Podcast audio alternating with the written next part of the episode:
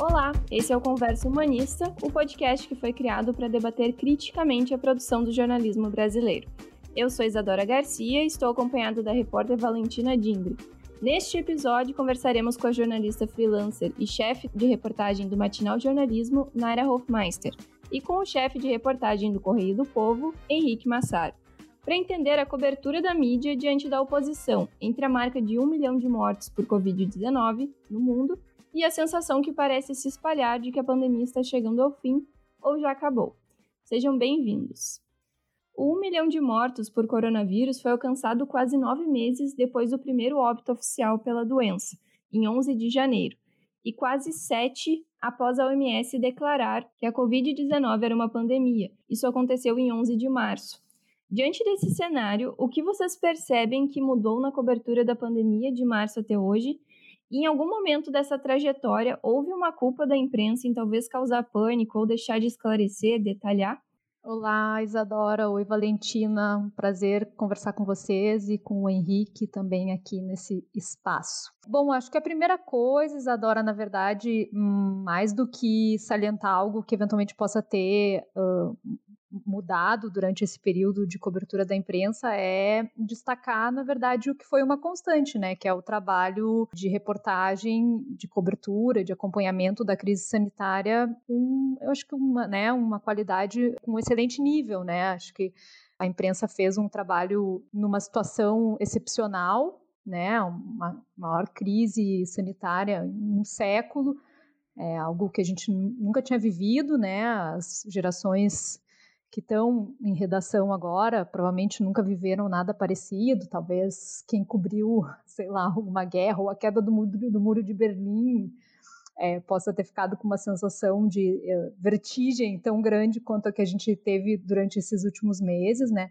Mas é importante a gente salientar, assim, que uh, além dessa situação extraordinária, a imprensa viveu de forma concomitante a crise do coronavírus, uma crise diria, própria, que é o fato de que foram feitas muitas demissões aqui no Rio Grande do Sul, aconteceram muitas demissões nas redações, no Brasil também. As redações que não demitiram de maneira geral reduziram os salários de acordo com a legislação que foi aprovada, né, de forma emergencial aí, que permitia redução da jornada e redução do salário. Foi preciso adaptar o trabalho para uma, né, uma grande parte da, dos jornalistas é, a trabalhar de forma remota, longe das suas redações. Então, eu acho que assim o meu destaque, na verdade, seria um destaque positivo, porque eu acho que a imprensa com todas essas contingências, enfim, uh, uh, inéditas, fez um trabalho de excelente qualidade, não apenas cobrindo os dados, por exemplo, ou as informações oficiais, né, vindas dos órgãos públicos, é, como também se organizando para é, dar conta de quando esses dados públicos não eram suficientes ou não estavam sendo divulgados com a transparência necessária, como foi o caso do consórcio de jornais, é, de veículos de comunicação criados nacionalmente para dar conta de, de, dados que o Ministério da Saúde não estava entregando da melhor maneira, né? Mas também buscando histórias, eu acho, singulares nas ruas, né? Também, inclusive, se expondo mais ao, ao contágio, né? Acho que teve muita reportagem de rua que, enfim, mostraram um pouco o, o lado humano, né? Dessa, dessa pandemia, que é tão importante quanto os dados oficiais para a gente poder ter uma ideia do que de fato está acontecendo, né? Não sei qual é a opinião do Henrique também a respeito disso. Oi, pessoal. É, obrigado pelo convite. Prazer estar falando com vocês. Eu concordo com a, com a Naira. Eu acho que a imprensa teve, né, os jornalistas como um todo, tiveram um papel muito importante ao longo dessa pandemia. Tanto lá mais inicialmente em papel de desmentir as tantas fake news que circularam nas redes sociais, né, acho que foi uma das vezes em que isso aconteceu de forma mais, uh, mais forte né, ao longo dos últimos anos, quanto de, em determinado momento, tomar as rédeas mesmo do processo, né, como foi o caso do, do consórcio dos veículos de comunicação que a Naira citou eu acho que teve esse papel muito fundamental por parte dos jornalistas, que acho que ficou, ficou bem claro, concordo que foi positivo. Se faltou em algum momento, e deve ter faltado em, em alguns, em algum, alguns aspectos, né, o papel da imprensa, eu acho que foi muito mais pelas incertezas, né? Tanto a incerteza lá no início de mudar totalmente nosso modelo de trabalho, mandar as pessoas trabalharem de casa, né, o trabalho remoto, uma coisa que a gente nunca tinha feito, uh, quanto incertezas de como o estudo funcionava, né? Lá em em março, abril, a gente pensava como é que eu, como é que eu faço, como é que a gente faz para cobrir isso da melhor maneira? Né? Eu posso mandar um repórter, um fotógrafo para dentro de um hospital? Quais que são os riscos? A gente não sabia, né? A gente está tá descobrindo, mas lá no, no início era, as incertezas eram ainda maiores. E teve incerteza financeira também, né? Como a Naira citou. Eu acho que num contexto em que a gente já vinha numa crise muito grande, né? É, mais do modelo de negócio, né? De, do que no jornalismo em si, né? Da questão de depender de anunciantes e tal. A gente ficou num, numa crise muito maior, né? Com demissões acontecendo, com redução de, de salário. É, era muito complicado a gente querer tomar uh, as rédeas de um processo, né? Tá muito à frente da, da, das notícias, como a gente sempre gosta de estar com todas essas incertezas. Então, acho que teve tudo isso, tem esse contexto que a gente precisa levar em consideração, mas, no geral, eu acho que o trabalho da imprensa foi, foi muito positivo e continua sendo e vai ser ainda mais, né? Nesse momento de que a gente chegar no momento de transição e tal, a gente sempre vai precisar de informação de qualidade e de iniciativas né, que surjam diferentes. Por exemplo, o matinal jornalismo que a Naira representa aqui, eu acho que é um grande case de jornalismo independente e que precisam surgir mais modelos como esse, né, no, nesse contexto de internet, redes sociais, eu acho que é muito importante. Oi, Naira. Oi, Henrique. Uh, eu concordo com vocês. Eu acho que a imprensa nela teve que desbravar nesse momento um cenário inédito e também sendo afetada pela crise que afetou todos os setores e com, com a imprensa não foi diferente. Acho que vocês citaram ali o consórcio, acho que foi um grande exemplo do, do papel da imprensa nesse momento. E para a gente pensar também, assim, recentemente está acontecendo uma série de liberações, né? Por exemplo, no dia 21 de setembro, o governo do estado uh, permitiu a realização de feiras, exposições corporativas, congressos, conferências, entre outros eventos dessa área. Então a gente tem caminhando, tem caminhado gradualmente para uma certa liberação de vários, uh, de várias reuniões. É, essa decisão, né, que eu comentei, vale para regiões do estado que estão há pelo menos duas semanas em bandeira amarela ou laranja. E nesse sentido da, de uma constante liberação, como que a cobertura da mídia pode ter colaborado para uma ideia de relaxamento quanto ao isolamento social uh, e até mesmo pode ter gerado um cansaço quanto à pandemia. Então, como equilibrar assim a cobertura em relação às liberações que têm ocorrido, mas tendo em mente que ainda a pandemia ainda existe, o isolamento ainda é relevante. Como que a imprensa tem feito isso?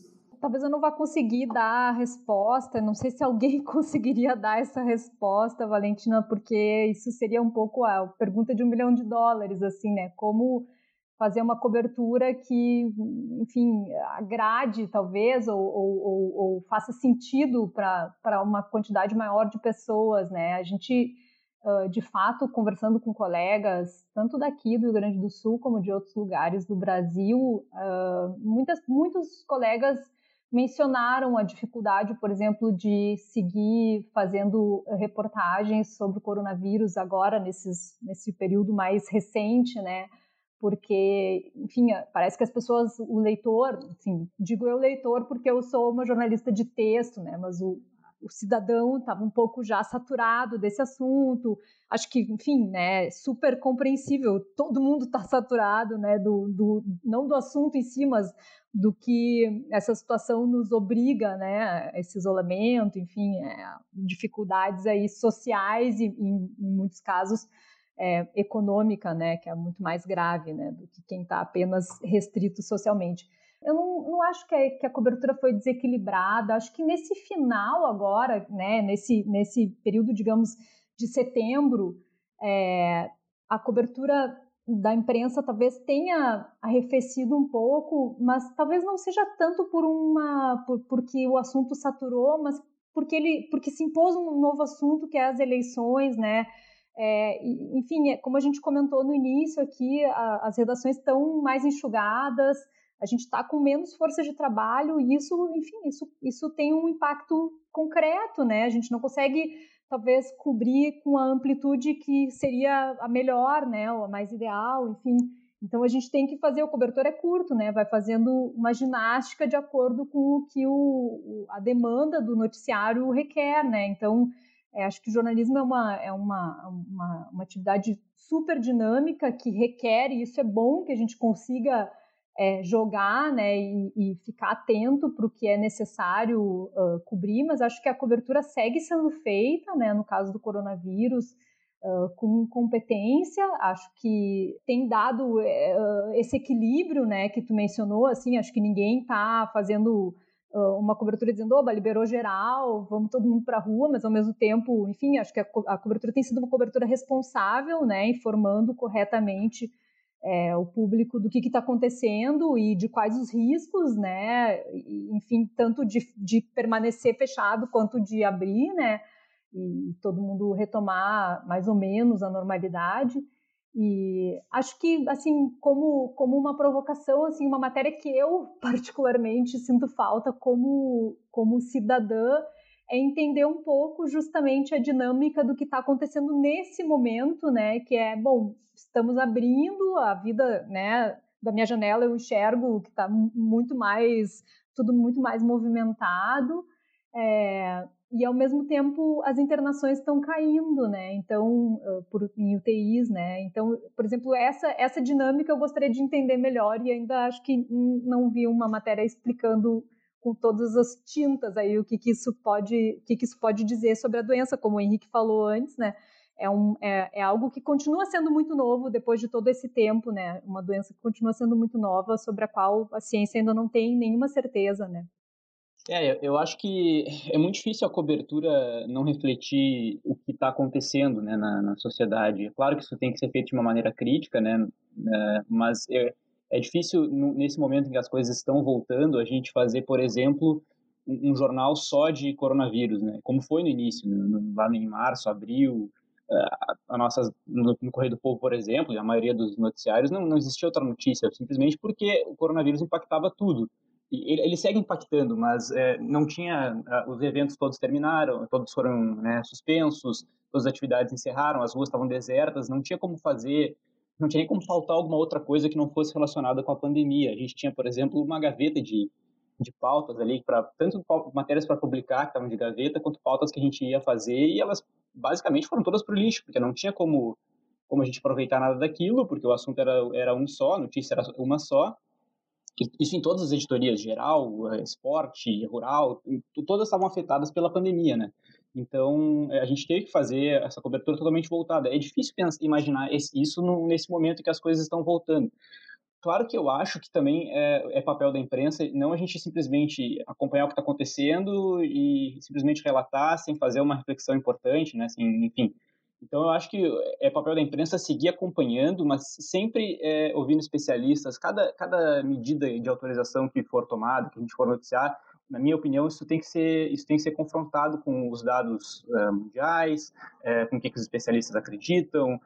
Esse é o papel da imprensa, né? Ser mais progressista nesse sentido, enfim, fazer um, um, noticiário mais embasado na questão científica e tal. Então, eu acho isso, mas, eu, mas concordo também com a Naira que é, a gente está com cobertor curto, assim, não tem, é, é, muito difícil a gente pensar numa pauta muito revolucionária nesse momento, assim, tem muito, se a gente parar para pensar, como ela, ela, citou um exemplo aqui de uma matéria que poderia ser feita, tem bastante coisa que dá para fazer, mas é, é, muito difícil com, com, pouca gente, com pouco recurso, uh, acaba que o risco é, é, o risco é esse, seguir acompanhando simplesmente o que acontece de forma mais passiva, né, esse que a gente, eu acho que a gente não pode deixar acontecer, mas sim, eu acho que, que, que a pandemia diminuiu no, no noticiário porque está enfim, está diminuindo um pouco entre, entre as pessoas. As pessoas, muita gente está fingindo que não está acontecendo, tem gente que, que enfim, sabe que sabe dos problemas, mas meio que cansou do assunto.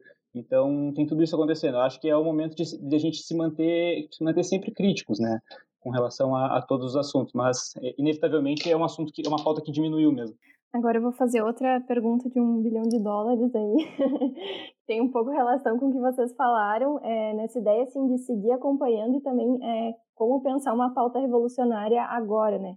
Uh, só para trazer alguns dados, né? De acordo com uh, os dados da OMS hoje, a gente tem 35 milhões 274 mil 993 casos confirmados de Covid-19 e 1 milhão 38 mil 534 óbitos no mundo.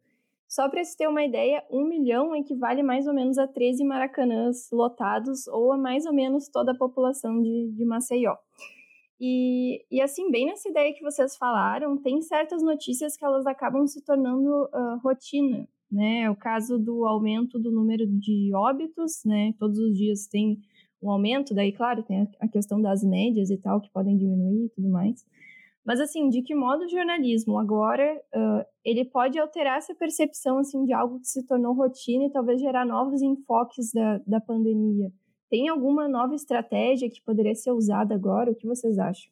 A cobertura inicial da, da pandemia ela foi muito focada corretamente né, nessa, enfim, nessa avalanche que, que, que recaiu sobre o mundo, né, enfim, é uma doença muito difícil de ser controlada, uma, uma doença sobre a qual não se conhecia nenhum tratamento. Eu fiz uma matéria em agosto sobre uma pesquisa da Universidade Federal de Pelotas, é, que é uma pesquisa, a maior pesquisa do mundo, né, sobre o coronavírus, sobre a prevalência de coronavírus. E quando eu estava escrevendo a matéria, estava tentando recompor os, as datas, né, da, do, marcantes no coronavírus no Brasil. Enfim, quando o coronavírus chegou no Brasil, a orientação da OMS era que a gente não, que máscara de pano, por exemplo, não servia para nada, entendeu? É, as pessoas achavam que o Brasil, quando chegasse a, a, doença no Brasil, o norte ia ficar livre, porque o vírus era um vírus que agia no, no frio e não no verão, né? não no calor. Então, o norte ia ficar livre e o sul é que ia ser um problema. Né? Foi tudo ao contrário. Né? Então, acho que assim, no início a, a cobertura foi muito é, como o Henrique falou também, muito, uh, uh, enfim, acompanhando essa surpresa e essa avalanche que, que, que, que, recaiu sobre o, sobre o planeta todo. E eu tenho a sensação que agora uh, a gente tem uma situação completamente diferente, assim, quer dizer, no, no mundo todo, embora, por exemplo, na Europa a gente tenha vários relatos e vários casos de, de contágio, de novas ondas de contágio, né, Uh, o fato concreto é que morre menos gente e menos gente precisa de UTI, né? Então eu acho assim que uma grande uh, uma grande matéria que está para ser feita é assim o que, que a ciência aprendeu, o que, que a medicina aprendeu e como que esses avanços refletiram nesse nessa, nessa nesse controle melhor, né? Da pandemia que por um lado nos deixa mais seguros justamente para essa retomada gradual das atividades, né? É, por outro, acho que, é, enfim, tem aí uma história muito linda de como a ciência aprendeu também a responder de um jeito muito mais urgente às coisas. A gente sabe que a ciência tem um tempo e exige um tempo mesmo, muitas vezes muito longo, né, para fazer experimentos e chegar a resultados com, seguindo todos os passos que o método científico requer, mas que nesse caso a ciência soube, digamos, se reinventar e se desafiar e responder com uma velocidade muito rápida, né?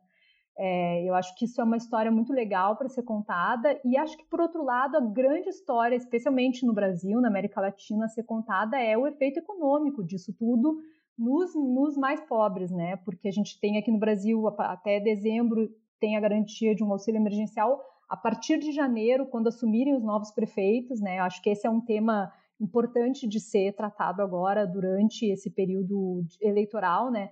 No momento que assumirem os novos prefeitos em todo o Brasil, é, a gente vai ter uma, um exército de miseráveis inimaginável, né? A gente tem hoje dados concretos, né, de que há mais pessoas recebendo auxílio emergencial no Brasil inteiro do que recebendo, do que tendo um salário, é, uma carteira assinada, né? Então, essas pessoas todas, é, enfim, se, né, se esse auxílio emergencial não se concretizar em outro projeto, enfim, se não, se isso, né, não, não, não não se tornar algo permanente, e, e, nesse volume é muito difícil que se mantenha algo permanente, a gente vai ter um exército de miseráveis e, enfim, isso, isso fatalmente vai, vai transformar de novo né, a nossa realidade. Eu, concordo novamente com a Naira. Eu acho que assim é, é, pensar pautas diferentes, né? Enfim, vocês citaram a questão do número de mortes, enfim, o número de casos. É uma coisa que vem sendo feita ao longo de toda de toda a cobertura da pandemia, né? Sempre né, os jornais tentam pensar pautas diferentes, até porque, enfim, o assunto era sempre o mesmo, a gente se forçava a pensar coisas diferentes né, tanto de humanizar a questão da, da pandemia, das vítimas. Teve, teve grandes, grandes cases aí, eu acho, ao longo da, da cobertura, tanto de jornais quanto de televisão, enfim, que foram bem interessantes. Agora, eu, o que eu acho é que não, não cabe também só ficar pensando em, vamos pensar, vamos pensar em pautas diferentes, eu acho que cabe seguir acompanhando o assunto de forma de forma crítica. Eu acho que é o momento de, sempre é, né, mas é o momento dos jornalistas uh, que ouviram tantas pessoas ao longo desses meses, né, fizeram tantos contatos, manter manter as suas fontes, né, daí sempre vem sempre vem boas matérias. Quantas uh, quantas pessoas a gente ouviu em hospital, né, fazer uma matéria do dia e daqui a pouco, sei lá, semanas depois a gente descobriu algum problema que estava acontecendo naquele lugar relacionado à pandemia. Então, eu acho que esse tipo de, esse tipo de pauta ela, ela não, morre, assim, isso sempre vai acontecer. E concordo, sim, que agora é, é, é momento de da gente pensar que, que os próximos meses são, são, são cruciais, né?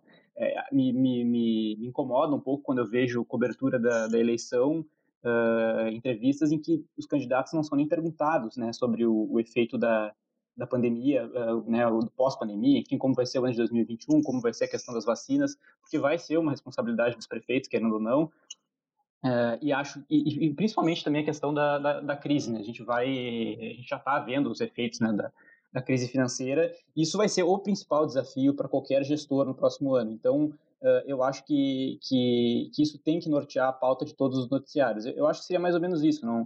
Uh, além de pensar pautas mais revolucionárias, é o momento de pensar né, os efeitos da, da, da pandemia no, no, nosso, na nossa sociedade. E também acho que fica um legado da necessidade de, de um jornalismo mais segmentado na ciência. Assim, a gente no Brasil tem, tem muito pouco assim o, o jornalismo científico. No, no, nos Estados Unidos isso é bem mais forte. Aqui eu citaria por exemplo aqui no Brasil tem o Bernardo Esteves da revista Piauí. Eu acho ele um excelente repórter de ciência. E o trabalho dele cresceu muito nesse nesse momento. Ele ele se tornou muito referência nessa área porque porque tem pouco né pouco jornalismo segmentado em ciência. Claro que ninguém estava preparado para a pandemia de coronavírus, mas a gente viu como é importante né, é, ter um profissional que, que, que, trabalha mais com essa área. Acho que muita gente se está se interessando por isso e acho que é um, né, digamos assim, uma área que vai crescer nos, nos próximos, nos próximos meses. Muitos veículos, eles é, compartimentaram né, o coronavírus num setor, como Folha de São Paulo, Estadão, o Globo, a própria Gaúcha, Correio do Povo. E como que vocês acham assim que essa separação na, na categoria coronavírus, assim, como uma categoria em si, pode ter sido positiva ou negativa na, na cobertura? Eu, eu, acho que a, a, especialização e a não especialização têm ambas muitas uh, coisas a favor e contra, é, né? Por exemplo, o cara que é especializado, ele, enfim, especialmente, por exemplo, num, num tema como esse, que é um tema científico, Uh, no qual tem muita informação científica sendo gerada a cada dia, né? É importante que o repórter tenha, digamos, uma, um background já acumulado, né? Então, uh, o cara vai ser mais rápido em responder e vai entender melhor, sei lá, se ele vai pegar um estudo para ler sobre, a sobre os impactos da vacina lá, os efeitos da vacina, ele vai saber como ler aquele estudo de uma maneira muito melhor do que um repórter que nunca leu um estudo científico na vida, né? Então isso faz diferença, né? Por outro lado, um, um repórter quando ele chega mais ou menos cru, digamos, mas com a curiosidade uh, necessária, né, que a profissão requer, com a com interesse em, em compreender e poder explicar aquela situação para o público, ele também muitas vezes nota nuances que o sujeito que já está cobrindo aquilo há mais tempo passou batido, porque talvez aquilo parou de fazer sentido para ele, né? E um repórter novo olha e diz: opa, mas isso aqui, né? Surpreendente. Assim, não, não acho que não tem um, um, um modelo ideal, né? Acho que é, os modelos híbridos são os ideais, talvez, né, que, que combinem especialistas, repórteres especialistas no assunto, ou que já acompanhem há muito tempo, e com gente que chega nova, com, com uma visão diferente, né, com um olhar diverso, uh, repórteres com diferentes formações, com diferentes histórias de vida e, e, e, culturais, né, com diferentes culturas também, acho que agregam muito, né, por exemplo, a gente tem no Brasil dados sobre, uh, de impacto da pandemia muito diferentes, por exemplo, sobre populações indígenas, populações é, negras, então é, esse tipo de olhar também, uh, também é interessante, né, que as, que as, redações possam colocar, trazer diversidade é, no, do repórter. É, mas acho que é isso, acho que não tem uma, um, uma, uma única linha a ser seguida, né? Acho que quanto mais é, olhares existirem, melhor vai ser.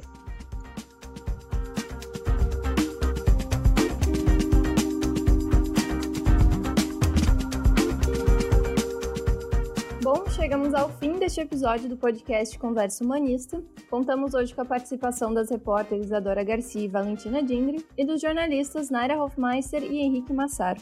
Muito obrigada pela presença e você pode encontrar outros episódios do podcast no portal Humanista.